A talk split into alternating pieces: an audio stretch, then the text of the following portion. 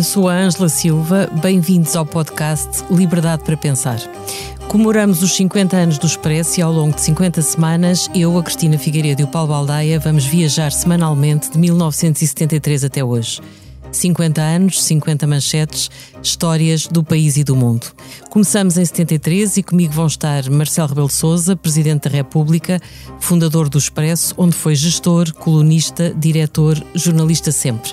E Fernando Ulrich, Presidente não executivo do BPI, que também fundou o Expresso, onde foi jornalista de economia, colunista e chegou a ser convidado para diretor. Não aceitou, mas reconhece que as reuniões semanais do jornal marcaram-lhe para a vida a forma de trabalhar. Muito obrigada aos dois por aceitarem iniciar esta viagem. Muito obrigado. Muito obrigado, somos nós. É um prazer e uma honra. Obrigada. Ao longo de 50 anos, o Expresso tem procurado cumprir o seu papel como meio de comunicação social nas edições em papel e, mais recentemente, recorrendo também à via digital através de sites, newsletters, podcasts, etc. Nem sempre foi fácil, mas valeu a pena. Não foi fácil lançar o jornal nesse ano estranho de 1973, um ano marcado por choques em Portugal e no mundo. A crise do petróleo, decorrente do conflito israelo-palestiniano, trazia a crise económica, Portugal sentia, os americanos começavam a penosa retirada do Vietnã e por cá os pés de barro do regime amoleciam. Foi neste ano de 73 que Francisco Pinto Balsemão lançou o Expresso, o jornal que ajudaria a desaustinar a tímida e frustrada abertura ensaiada por Marcelo Caetano no antigo regime. Boa noite. Neste fim de outubro que aqui não venho. A última vez foi na véspera, ou na antevéspera, das eleições para deputados. O país, por sinal, correspondeu admiravelmente ao apelo que então lhe fiz, acorrendo às urnas e votando nos candidatos que se propunham apoiar o governo. Mal iria do país se voltássemos alguma vez aos velhos vícios do parlamentarismo, com as rixas partidárias, as emulações pessoais, os uh, discursos demagógicos, a ação irresponsável. Marcelo Caetano foi pioneiro nessa arte tão na moda de usar a televisão para fazer política. Eram as conversas em família, na RTP, incapazes de travar os sinais de que algo estava prestes a acontecer. Deputados da ala liberal abandonavam a Assembleia Nacional, o PS nascia na clandestinidade, Marcelo Caetano vai a Londres pedir apoios para a política colonial a Guiné proclama a independência. Em Aveiro há um congresso da oposição democrática que reclama o fim da guerra. Na costa da Caparica, oficiais das Forças Armadas escolhem quem irá coordenar o MFA e no Estoril um grupo de capitães discute um possível golpe de Estado. Zeca Afonso edita Venham Mais Cinco e a 6 de janeiro nasce o Expresso, um jornal determinado a provar que era possível uma imprensa independente em Portugal inspirado nos britânicos Sunday Times e The Observer, arranca com uma redação de 10 pessoas, influentes colunistas que espicaçam o regime. A tiragem ultrapassa os 60 mil exemplares, o preço é de 5 escudos e a manchete esvazia a conversa em família de Caetano. 63% dos portugueses nunca votaram, lia-se a gordas na primeira página, e o número de abstencionistas subia para 82% entre os 24 e os 34 anos. Resta saber, escrevi ao jornal, se tais percentagens se devem a uma despolitização acentuada ou um abstencionismo propositado. Num caso ou noutro, eram as vésperas de um país em mudança. Liberdade para pensar. Conta com o patrocínio da Hyundai. A nossa inspiração é abraçar a mudança. Porque o que move a Hyundai hoje é garantir um mundo melhor às gerações de amanhã. Este é só o início de uma viagem que já está a inspirar o mundo. Hyundai. Mudamos o futuro. Presidente, uh, quando é que percebeu que a primavera marcelista já não era solução? Talvez entre 70 e 71. Uh, eh, Marcelo Caetano avançou, uh, convidou os liberais, tentou fazer pontos, ainda pensou em legalizar as comissões eleitorais, convertendo-as em embriões de partidos. Isto no final de 69. Ouviu vários grupos, a maioria esmagadora dos grupos foi contra o regime estava contra, não podia aceitar isso. Em 1970 ainda meteu no governo os tecnocratas Portanto, João Salgueiro, Rogério Martins, Xavier Pintado, Vasco Leónidas, que duraram um ano e meio, dois anos. Em 71 frustra-se a lei da imprensa, frustra-se a revisão constitucional, caminha tudo para a recondução do Almirante Américo Tomás como Presidente da República uhum. em 1972. Aí os liberais não votam, ou não vão votar, ou votam branco, e com eles alguns outros dos votantes eram em colégio eleitoral, não havia voto universal. E, portanto, era perceptível a partir de 71, 72 que já não ia lá. Uhum. Em rigor, Marcelo Caetano tinha querido fazer o quê? Queria, tinha querido, curiosamente, fazer o caminho para a descolonização. Era aquilo que ele mais queria à partida e que era mais impossível fazer porque o regime não comportava. Mas também isso Através falhou. da autonomia progressiva, uh, foi muito tímido na revisão constitucional e, portanto, não, não levava a sítio nenhum.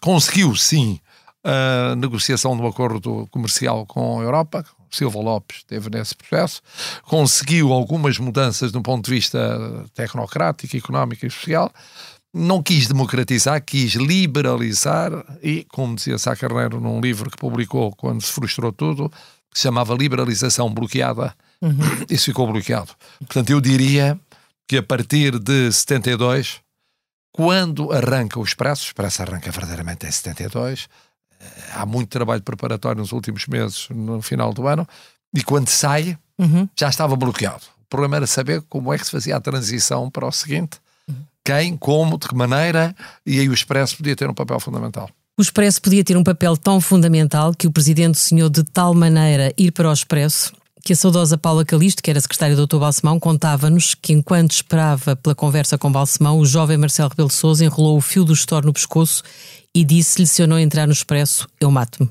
Era mesmo um desejo profundo. Eu, eu, devo dizer que não me lembro disso, mas já vi contado pelo José António Saraiva e vi contado aparentemente pela Paula, mas uh, ele convidou-me mais cedo, como no dia eu disse, recordei, em casa da Sofia Melbraine de Francisco Sousa Tavares, ele tinha, uh, a família tinha vendido o Diário Polar, ele tinha sido contra a venda, mas não podia opor-se a isso, e, e, adorava fazer jornais, tinha um talento único para fazer jornais, percebia que era o momento e disse logo, vai ser um semanário. Demorou um ano e meio, dois anos a pôr de pé, e depois convidou-me formalmente uhum. num, no Snack Bar do Flórida, onde nos reuníamos nós e reuniu o grupo de Jorge Sampaio. E foi um convite irresistível. E foi um convite irresistível. Fernando Ulrico, o Fernando tinha 20 anos, também foi convidado uh, pelo Dr. Balsemão e é surpreendente porque na altura estava a estudar economia, não, gestão, estava a estudar gestão e não era propriamente uma pessoa muito envolvida nas lutas políticas à época, embora as universidades andassem a viver tempos agitadíssimos. E o seu sonho, como já li em entrevistas que deu, era trabalhar na banca. O que é que leva um jovem de 20 anos que não estava metido na política e queria trabalhar na banca a aceitar um convite para ir para o Expresso?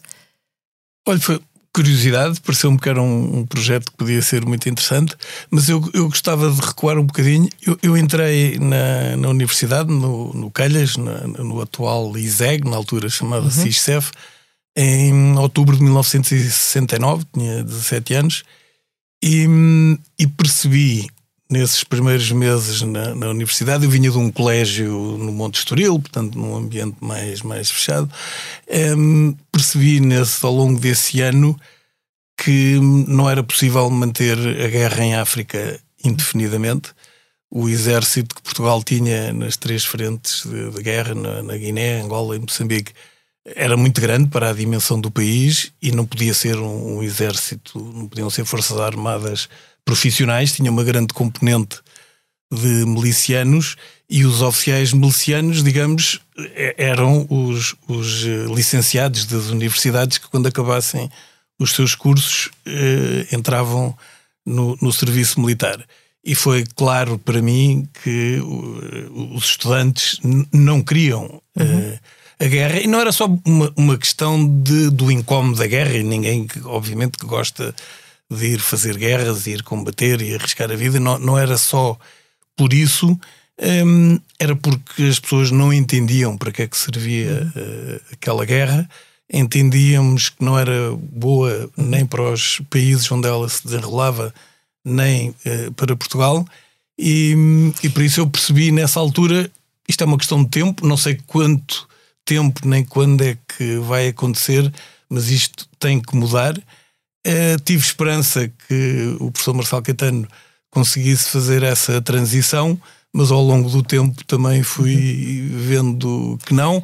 Eu, mas eu tinha era consciência sobre... de que o Expresso era um projeto que ia, de certa forma, afrontar o regime. Sim, sim. Eu, eu, eu tinha entrado e o Sr. Presidente também, também entrou na SEDES, uhum. em Salvo Erro, em 70, não é? A SEDES arrancou em 70, que juntava muitas pessoas que eu diria que iam desde do, alguns do Partido Comunista, mas sobretudo talvez do Partido Socialista até ao, ao CDS, e onde aprendi muito sobre a situação do, do país e conheci, e conheci pessoas. E, portanto, quando Francisco e, Pinto Balsemão o convida, quem, não hesitou. Quem me convidou foi o António Patrício Gouveia. Ah. O António Patrício Gouveia, que depois uh, era chefe de gabinete de Francisco Sá Carneiro e morreu com ele no, uhum. nos Astros de Camarate. Eh, foi o responsável da secção económica do Expresso no arranque e precisava de um colaborador, enfim, por, a não vou agora contar a história. eram vocês os dois, por junto. Sim. Uhum. Uhum. Ele desafiou-me a mim e depois também fui a uma entrevista com o Dr. Balsemão que, digamos, confirmou esse, esse convite. Um, e motivou-o.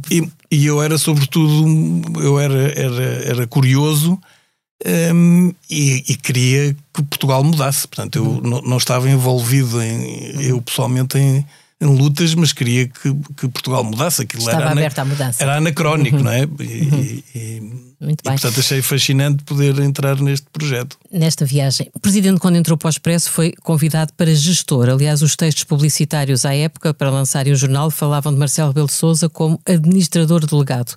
Paulo Simão escreve que isso não funcionou. Foi um equívoco convidá-lo para gestor? Não, digamos, foi uma forma. Francisco Pinto Balsemão pensou como é que havemos de acomodar esta realidade. Eu tinha aulas, eu era assistente universitário, hum, trabalhava na Inspeção Geral de Finanças, era a minha primeira como consultor jurídico, ainda dava uma perninha na Comissão Nacional do Ambiente a pedido dos liberais, do Magalhães Mota e uhum. do eh, Correia da Cunha, e então eu fui para administrador delegado, imagine-se. Não só porque o o Piqui Rola Ramos tinha a vida dele no Diário de Lisboa, Sim. não podia estar lá permanentemente. E, portanto, é verdade que acompanhei as tarefas de gestão e estive Durante nelas. pouco tempo, não é? Muito uh, pouco tempo. Não, ainda foi até entrar, salvo ver, quando o Luís Vasconcelos, o, primeiro entrou ou o Luís Vasconcelos ou uhum. entrou o Costa Reis. Francisco Costa Reis. Francisco Costa Reis. Um deles. Mas, digamos, um ano e meio, ou assim, dois uhum. anos, ainda, ainda estive na administração hum, até depois do 25 de Abril. Uh, Mas o que é facto depois... é que começava, não, começava era a fazer outras coisas ao mesmo tempo. Ah. E depois, às tantas, eu, o que é que eu fazia? Fazia a página 2, que era uma página de análise política, normalmente tinha 2, 3. Porquê que assinava MRS? Porquê que começou Marcelo por assinar? Mas porquê que começou por assinar com iniciais e só depois é que passou para o, para o seu nome? Não, isso foi Marcelo Rebelo de Sousa, uhum. MRS. Não, o problema é que depois eu, eu, fazia muitas mais páginas e para não estar a assinar tudo MRS, tinha NS, Nuno Souza, também sou Marcelo Nuno Duarte Rebelo de Souza, uh, uh, e como sou Duarte também, Duarte DS, porque havia dois corpos de jornal, o jornal era broadsheet, era uhum. e eu fazia muitas vezes a primeira, a segunda e a terceira página do Expresso Revista. Uhum. Que era menos uh, do momento, menos diário, a análise era feita na véspera. Uhum. Agora, uh, o Expresso Revista era feito antes. Portanto, eram assim coisas mais distantes do ponto de vista temporal. A análise política já era uma paixão na altura para si? Era, era nesse sentido. Eu já tinha trabalhado como colaborador desde os 15 anos de idade. Comecei no século depois uhum. passei rapidamente, pontualmente, pelo Diário de Lisboa, ainda publiquei no Diário Popular, pela mão de Francisco Pinto Paulo Simão, um elogio do José Pedro Pinto Leite, e na capital, com um grupo de amigos que formávamos o grupo chamado Coesos, eh, e portanto ia fazendo análise política fora jornais universitários e gostava de fazer análise política. Uhum. Mas depois é evidente que isso foi-se multiplicando e colaborava às vezes também na última página ou na feitura da primeira página. Havia uma secção chamada Gente, que era uma forma de crítica política e depois uhum. com a censura passou a ser crítica económica e social. Censurar a política passavam de vez em quando umas parábolas assim umas histórias um, uh, que as pessoas interpretavam e jogava-se com os títulos e com as fotos, depois começou a não se poder jogar com isso, uhum. mas nasceu muito política, depois passou a ser uh, também muito retrato da sociedade e da economia na sociedade. E, portanto, às tantas, é, como aquilo do Fernando Henrique, era número dois na economia, mas uh, o, o, António Patrício Gouveia, de facto, meu compadre, padrinho, meu filho, um, muitas vezes tratava da economia, da política e também gostava muito da intervenção política, quem ficava com a economia, com as finanças e com uhum. uma coisa que na altura era um grande sucesso, que era a Bolsa. Que era a coluna sobre a Bolsa. Era a coluna sobre a o Bolsa. O Fernando Henrique também escrevia sob pseudónimo, era o Vicente Marques. Porquê é que tinha este pseudónimo? Por, porque esse não sei. Não, foi... porque é que escrevia sob, sob porque pseudónimo? É que, porque surgiu numa conversa com o Dr. Balsamão e surgiu isso. Uhum. Porque, porque eu era muito novo e, portanto, tinha medo de não uhum. ser credível uh, aos olhos de quem, de quem me lia. Um, tinha, se calhar, também um, algum receio de um, incomodar muitas pessoas dos setores eh, económicos que não estavam muito habituadas a que houvesse uh, tanta, tanta liberdade e tanta crítica. Um, mas sempre que falava, e tinha que falar, não é? Com, com gestores de, de, de empresas ou com, com, investidores institucionais, eu sempre que falava uh, ao telefone eu dizia o meu nome verdadeiro e depois explicava. Essa explicava, quem, explicava bolsa... quem era e, e, portanto, ao fim de um certo tempo é... seria desnecessário, mas olha, mas, mas depois o Dr. Balsemão não deixaria porque era um uma marca do, do jornal. Ele a coluna sobre tirar. bolsa, a, a, bolsa atravessava na altura uma fase agitada. Eufórica, não? Eufórica. Em 73 era uhum. um boom. E, era uma coluna marcante. É, eu não sou a pessoa é? certa então para avaliar, mas, é verdade, é mas, verdade, mas, mas não tinha concorrência, portanto tinha essa, uhum. essa facilidade, essa ajuda praticamente não havia mais ninguém a fazer isso uhum. nos outros órgãos de, de, dos outros jornais. E como é que e... definiria o clima que se vivia na redação do Expresso nessa altura? Olha, para mim era apaixonante, eu adorava lá estar, portanto, aquilo que eu tinha para fazer não, não obrigava a que eu estivesse lá o, o dia todo, até porque era estudante nessa altura, é, mas eu gostava tanto do que lá se passava que eu passava lá o dia, passava lá a noite, passava lá o tempo todo. Estava que, tanto, tanto que interrompeu que, o curso sim, e acabou por não tirar a licenciatura. Exatamente, interrompi, depois voltei a estudar, mas não, enfim, havia, acabei... tempo, não havia tempo para estudar.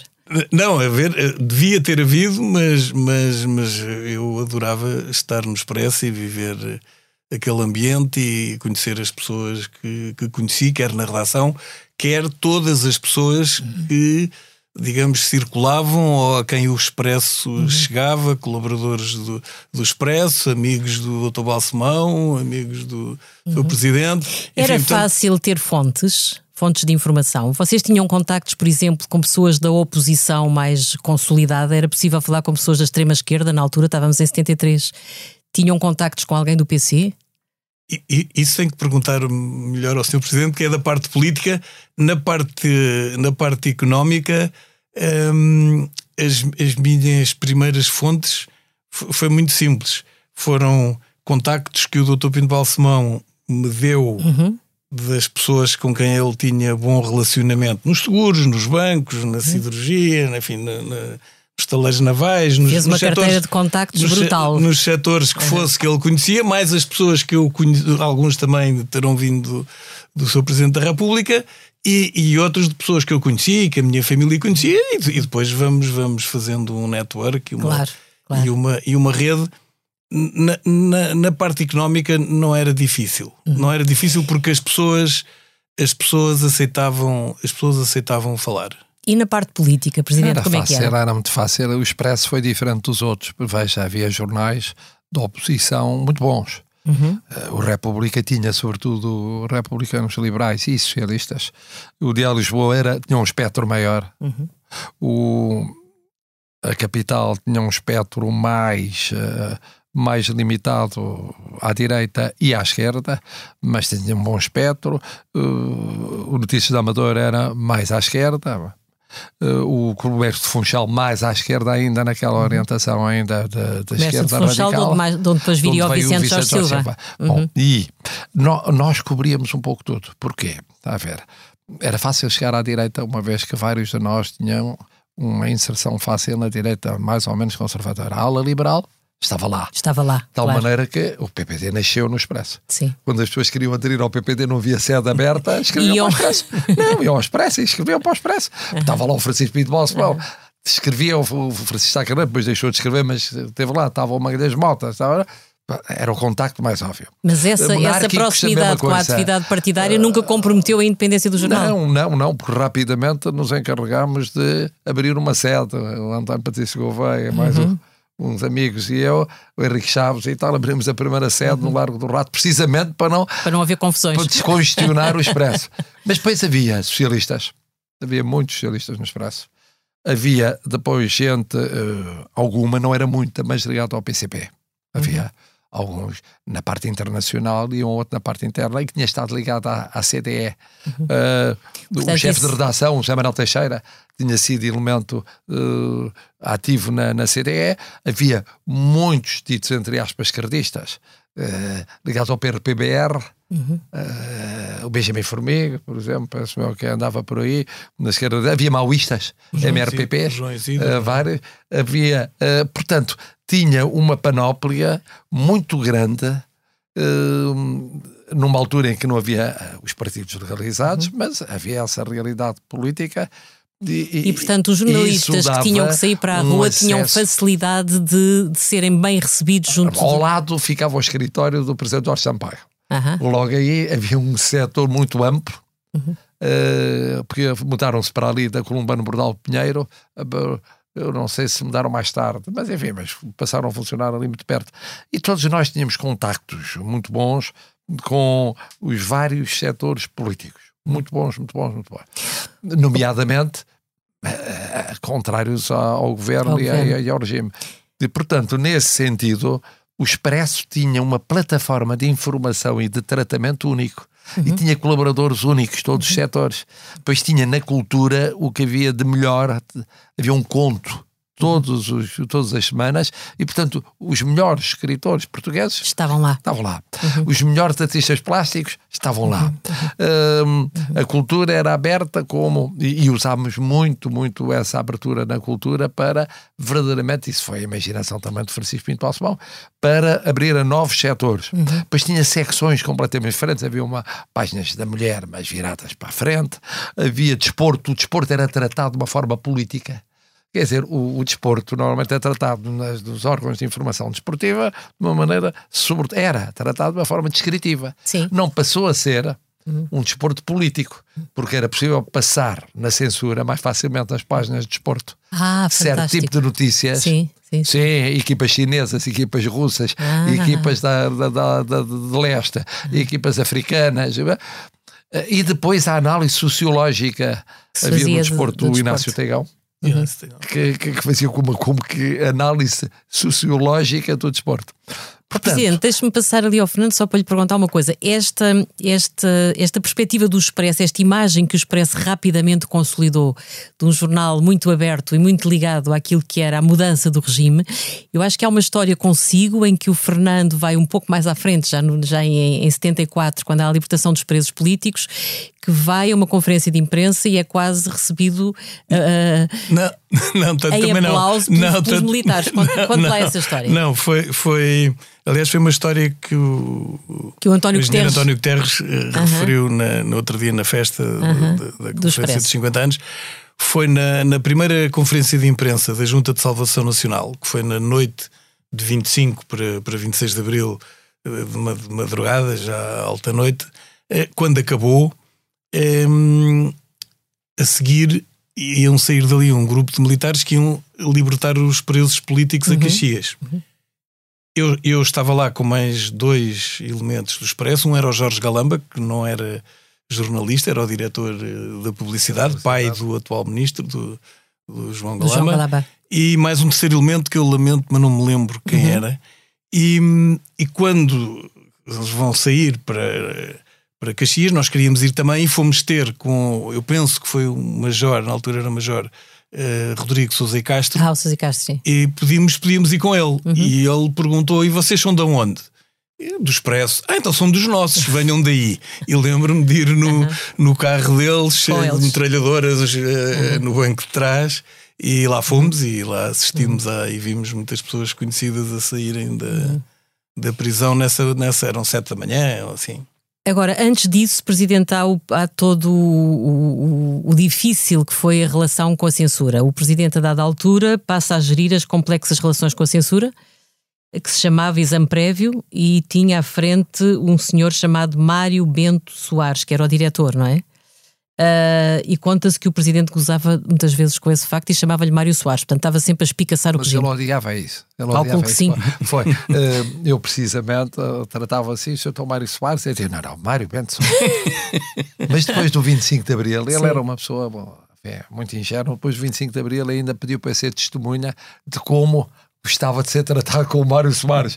Bom, mas eu com ele tive uma história verdadeiramente espantosa. É assim. Ele eles... mais à frente chegou a dizer ao ZP de Castanheira, que escreveu vários artigos sobre esse período, ele chegou a dizer que o Expresso era uma verdadeira dor de cabeça era para ele. Era uma dor de cabeça. Aqui foi assim. Ele, de facto, tinha que reportar ao Pedro Feito Pinto, mas o Pedro Feito Pinto, que era muito aliado, mas não tinha muito poder, uhum. teve durante um tempo, depois perdeu. Depois havia o doutor Pedro Pinto, que era o diretor-geral. Esse aí tinha mais poder, mas sobretudo quem exercia o poder eram coronéis. Uhum. E, portanto, tinha que se falar com os coronéis que estavam no bairro alto. Uh, Falava-se pelo telefone e a certa altura eles queriam ir para casa. Queriam para casa. Ora, um jornal continua a fazer durante a noite. Eu tinha que meter muitas vezes de automóvel no Fiat 600 e ir aos coronéis discutir as prosas, uhum. ponto por ponto.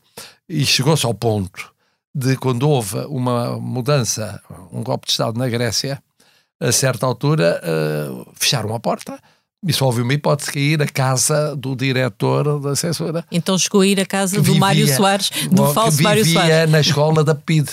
Ficava ali perto do Jardim Zoológico. Portanto, eu fui às tantas da madrugada, chovia, estava muito frio, uma coisa horrível. ia com um cascol que tinha sido oferecido pela minha mãe. E, há ah, tempos imemoriais, uhum. meu pai estava ministro na altura. Não? É? E então acontece que eu chego lá, ela aparece-me em roupão protestando imenso, o que é que eu ia fazer àquela hora? E disse: ah, aqui queremos publicar uma notícia sobre a Grécia. Não pode ser, esta hora não pode ser. Não, mas ao menos uma notícia, uma linha, duas linhas. Tivemos a discutir a linha. Tá. Havia um daqueles uh, aquecedores de filamento Sim. muito básicos. Bom, e o meu cascol deslizou, incendiou-se, pegou fogo. e portanto eu comecei a protestar que tinha perdido um cascol. E o mínimo que isso é era. é maravilhoso, ia pegando fogo cascol, à, casa, à casa do censor. Não, não, não é isso o mínimo para compensar o meu cascol é deixar passar umas linhas. então o cascol serviu para, para atenuar trocar, cortes, para, para atenuar não, cortes. Não, para deixar passar alguma deixar coisa. Passar. Aquilo era tão complexo e tão absurdo quanto isso, e uhum. depois piorou na parte final, porque eh, já o disse e é sabido, apanhámos a segunda vez a prova de página e a prova de página era fatal, porque uhum.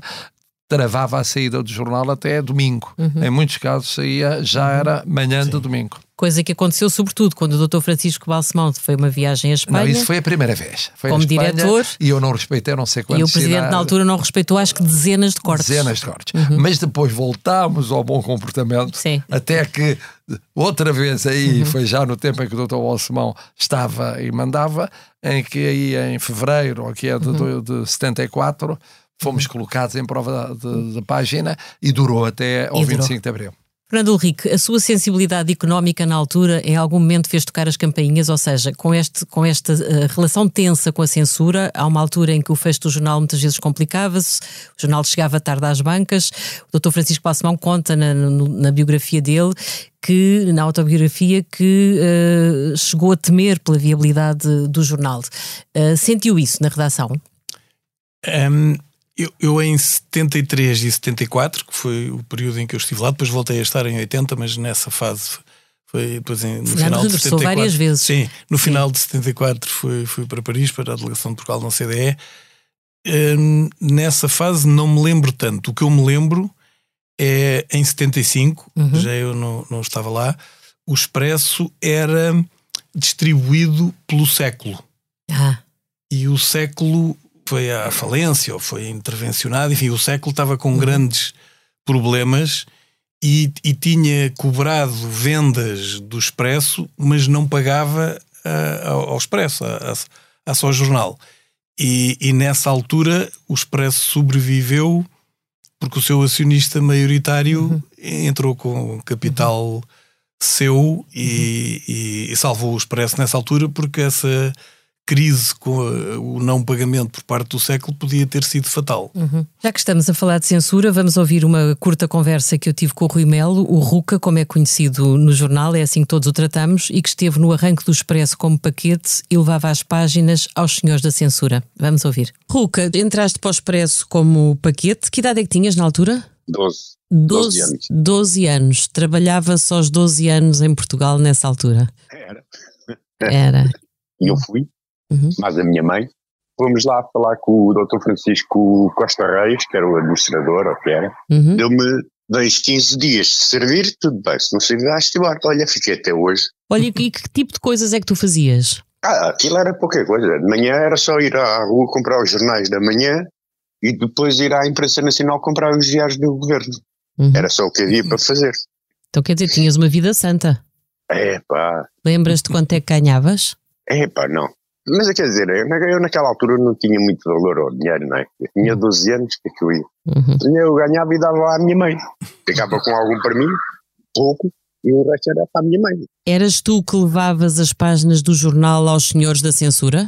Era ali no bairro Alto, era onde era o, a capital, uhum. o jornal da capital. E aquilo, o gajo entrava lá no prédio, era assim umas escadas muito, muito íngremes, e depois lá em cima havia uma porta assim de madeira, assim de frente, e tinha um postigo. Uhum. E, e, assim de lado tinha uns bancos onde a malta se sentava aí, quando estava à espera, não era?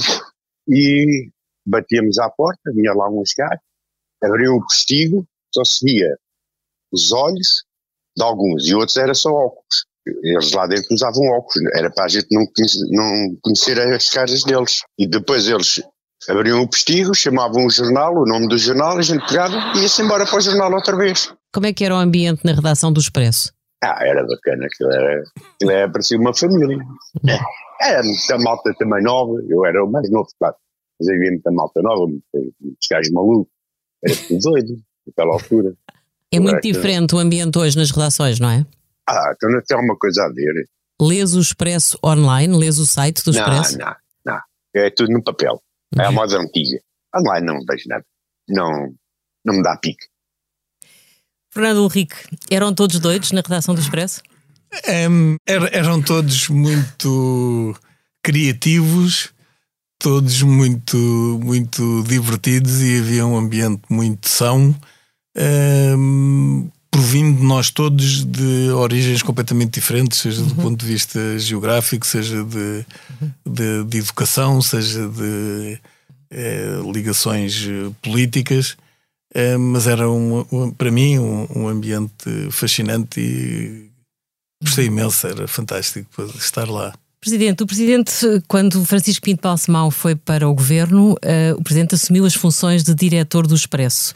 E isso, como aliás Balsemão lembrou agora no, na festa de aniversário, isso criou uh, alguns, uh, alguns atritos entre si e ele, porque no fundo a sua independência à frente do jornal era uh, total e isso foi, presumo, importante para o Expresso.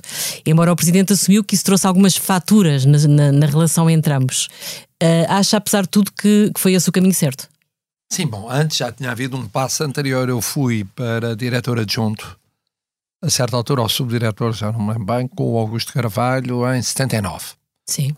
Ainda não sabia, não havia AD, a AD não tinha uhum. ganho as eleições, mas o Francisco Pinto Balsemão achou que era bom associar uhum. uh, gente nova. O Augusto era muito mais velho que eu e até penso que andaria pela idade do Francisco Pinto Balsemão, se não mais velho. Vinha da vida mundial, tinha já uma longa história uhum. do jornalismo e, portanto, aí começa uma experiência de direção não direi partilhada, porque havia um líder que era o Francisco Pinto Balsemão, mas de comparticipação na liderança. Quando ele vai para o governo, uh, decide que eu deveria ficar diretor adjunto. Uh, eu só fui a diretor efetivo em, uh, um ano depois. Mas então quem é que era o diretor? Uh, não, não, não, eu era o diretor adjunto no sentido, era o diretor interi ou interino. Interino, interino okay, diretor sim. interino. E, e uhum. portanto, fui diretor interino aí eu, de 1979 a 1980. Aí o governo era o governo Francisco Sá Carneiro e uh, o doutor Francisco Paulo Simão tinha o problema de ouvir no governo queixas apreciáveis em relação ao Expresso. As queixas eram essencialmente, ainda não era ele o primeiro-ministro, eram dois tipos. Uh, umas eram as sondagens. Eu tive a ideia de haver uma sondagem todas as semanas no ano eleitoral, durante todo o ano eleitoral. Uhum. E a sondagem teve um efeito brutal. Brutal. Porque havia eh, uma sondagem presencial uma sondagem legislativa. Uhum. E na legislativa a AD ganhava sempre, e na presencial o candidato da AD perdia, perdia sempre. sempre. Portanto, isso incomodava muito, porque as pessoas não percebiam como é que era assim, e era um obstáculo à candidatura presidencial da AD. Uhum. O segundo problema não era tanto uh, assim, diário, mas o Expresso continuava a tradição da independência. Hum. E, portanto, embora o leque de colaboradores fosse um leque que ficava numa boa parte na área da AD, não era incondicional da AD. Uhum. E, portanto, acontecia que nas notícias, como na opinião, nem sempre agradava ao governo do Dr. Francisco Carneiro. Acha que quando Balsemão o chama para o mas, governo é para, para o tirar da direção não, do isso, jornal? Isso é mais tarde. Aí é mais o tarde. Dr. Balsemão sucede ao Dr. Sá Carneiro quando sucede a tragédia uhum. de Camarate. E aí eu passo a diretor efetivo. Bom, e aí surge uma questão adicional em que eu penso que o Dr. Balsemão tem uma certa razão, mas é porventura menos razão, que não tem razão total, é que de facto eu fiz investimentos do ponto de vista jornalístico muito dispendiosos. Peguei no Augusto Carvalho e mandei-o para cobrir o Boat People hum. uh, nos confins da Ásia. Comprei as, as entrevistas da Oriana Falacci, que eram uma verdadeira fortuna, uhum. mas eram uma bomba uhum. naquela altura. Uh, fez o Expresso Revista Cultural, a remodelação do Expresso Revista, passou a revista. Uhum. Mesmo. Isso custou muito dinheiro mas foi uma obra de Vicente Jorge Silva. Passou a haver dois jornais dentro de um jornal. E, portanto, aí o, o Dr. Balsemão, além das queixas políticas que tinha, e tinha... das queixas da gente, há aquela história da gente em que aparece que o Francisco Pinto Balsemão é Lelé da Cuca. Mas isso foi antes, isso foi muito antes. Isso foi antes de eu ir a, a subdiretor. Mas foi uma pedra que ficou no sapato. Não sei, mesmo assim fui a subdiretora. O que é facto é que, apesar de tudo, era mais importante ter-me a subdiretor do que ficar ofendido. Eu disse-lhe isso quando ele me perguntou uhum. como é, o que é que faria. Ah, talvez convidar a sair do, do jornal. Se quiser, eu saio. Mas acha ou não ele, quando ele, ele o chamou para o governo foi para o tirar do não, jornal? Não, eu acho que foi uh, esta, esta ideia Sim, talvez, talvez tenha sido. Só ela é que sabe qual é a razão. Eu acho que também havia ali eh, uma série de processos em que era útil ter-me ali ao lado. A revisão constitucional, a, a criação do, do, Tribunal Constitucional, uhum. e, portanto, era importante ter na revisão constitucional, como na na, na, aprovação da lei do Tribunal Constitucional alguém que pudesse engrenar nessas matérias. Uhum. Portanto, deve ter junto o útil ao agradável. Muito Portanto, bem. Era útil e era e agradável. agradável. Talvez. Pois. Oh, Fernando, o Fernando também foi para o Governo, para o Ministério das Finanças, não, não é? Não foi para o Governo, era chefe de gabinete do Ministro, que é sim, diferente. É, sim, foi trabalhar com o Governo. Sim, tá foi trabalhar com o Governo. Do... Como é que era visto de fora o trabalho uh, que o Expresso fazia e esse registro de independência total que conseguia manter, apesar do patrão ser Primeiro-Ministro? Nós todos herdámos isso do patrão. Uhum. Portanto, quando começámos em final de 72, como o Sr. Presidente disse há pouco, uh, isso foi o que o fundador mais incutiu em, todo, em todos nós, foi aquilo que ele mais insistiu pelo exemplo que era como o jornal tinha que ser, e foi, e, portanto, o jornal manteve-se 50 anos Sim. fiel ao, à sua linha, à linha que ele Inicial. definiu e que foi a é, é, chave do sucesso. É de tal é? maneira que eu depois fui para o governo. E o Francisco Pinto Balsemão, que era de facto um muro de trabalho no governo, não havia autoestrada como há hoje, e portanto uh, vinhamos juntos de Cascais, no carro a despachar. Eu, secretário de Estado da Presidência do Conselho de Ministros. E ele abriu os jornais e disse: Isto é o fim do mundo. Então, já viu isto, diz o Expresso?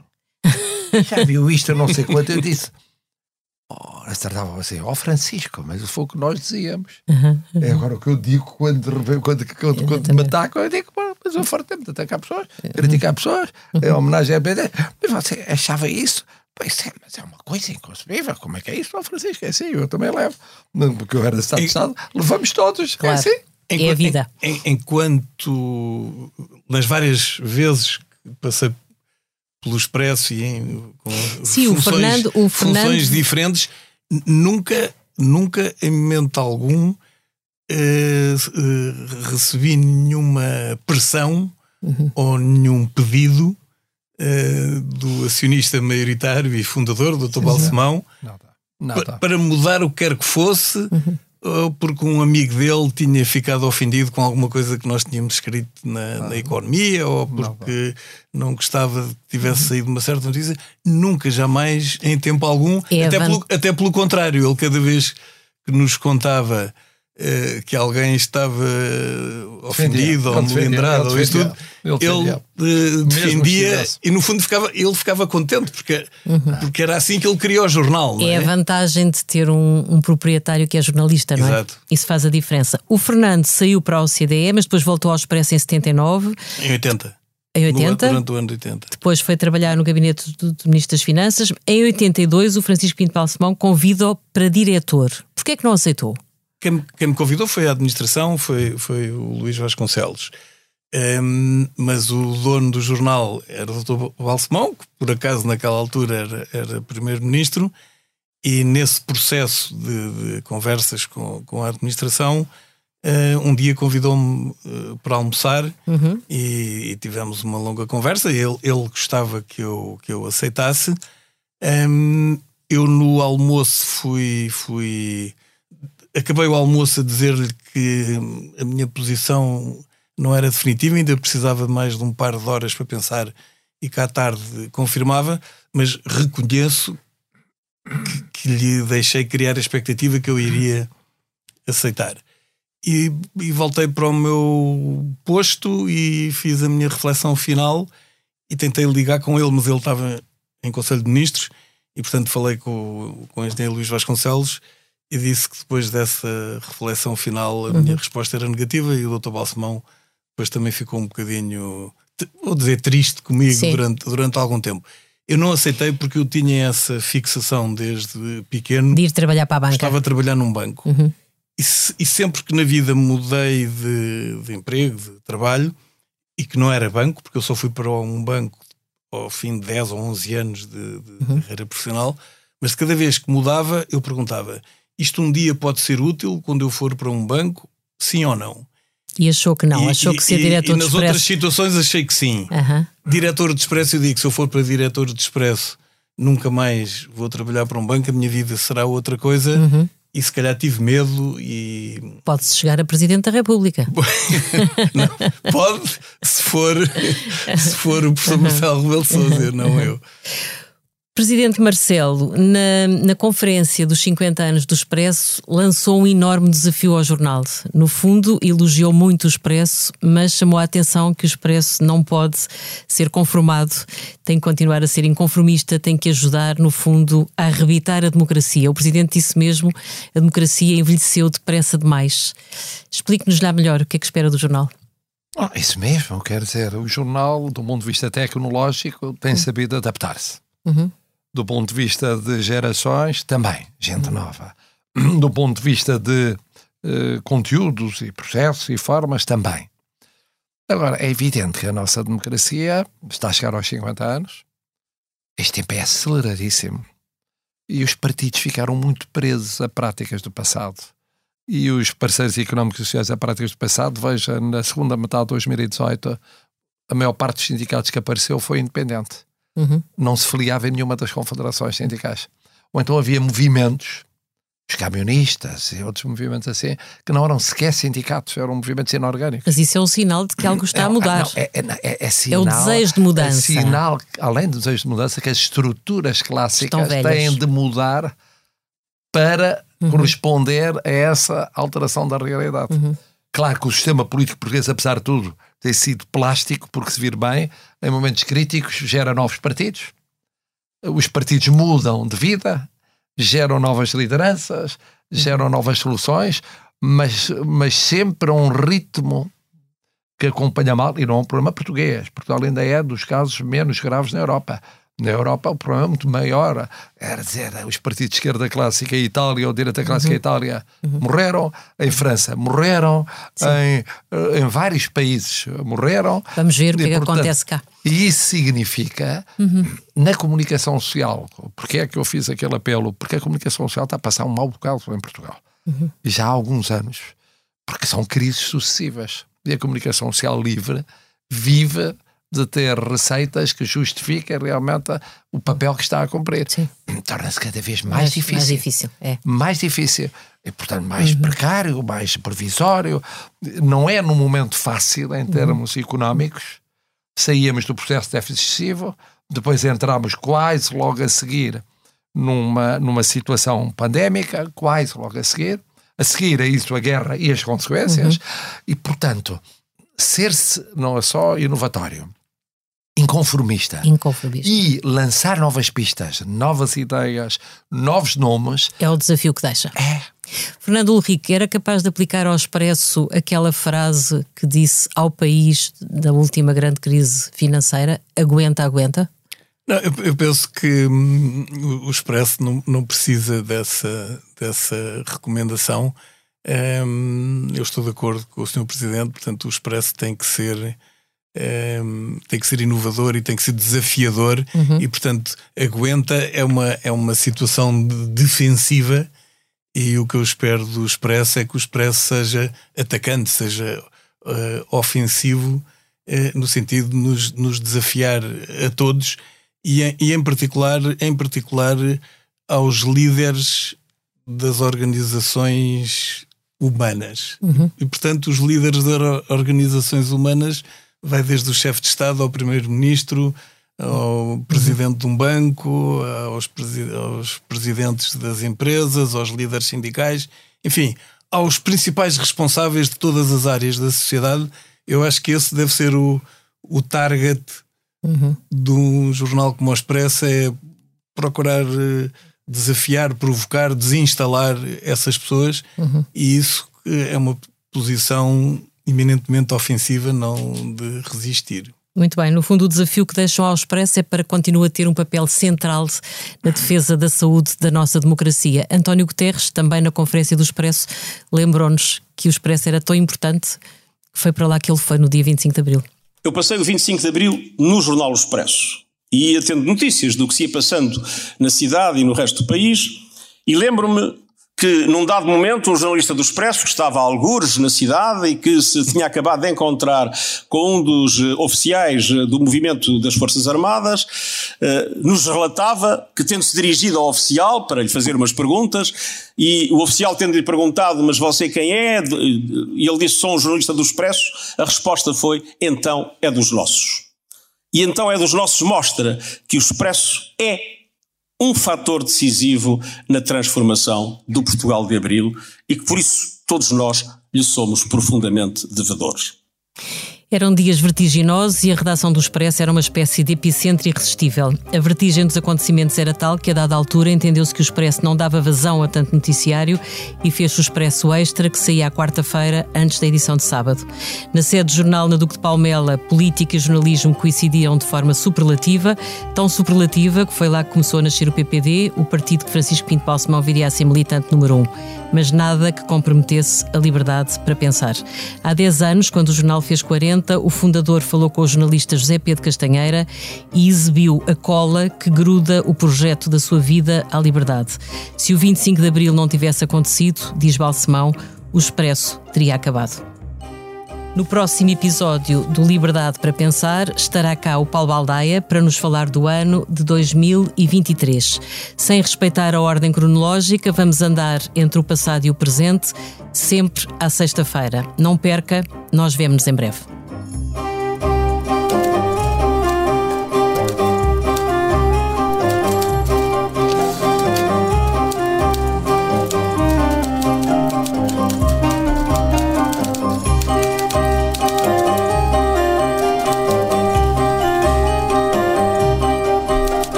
Patrocínio da Hyundai. A nossa inspiração é abraçar a mudança. Porque o que move a Hyundai hoje é garantir um mundo melhor às gerações de amanhã. Este é só o início de uma viagem que já está a inspirar o mundo. Hyundai. Mudamos o futuro.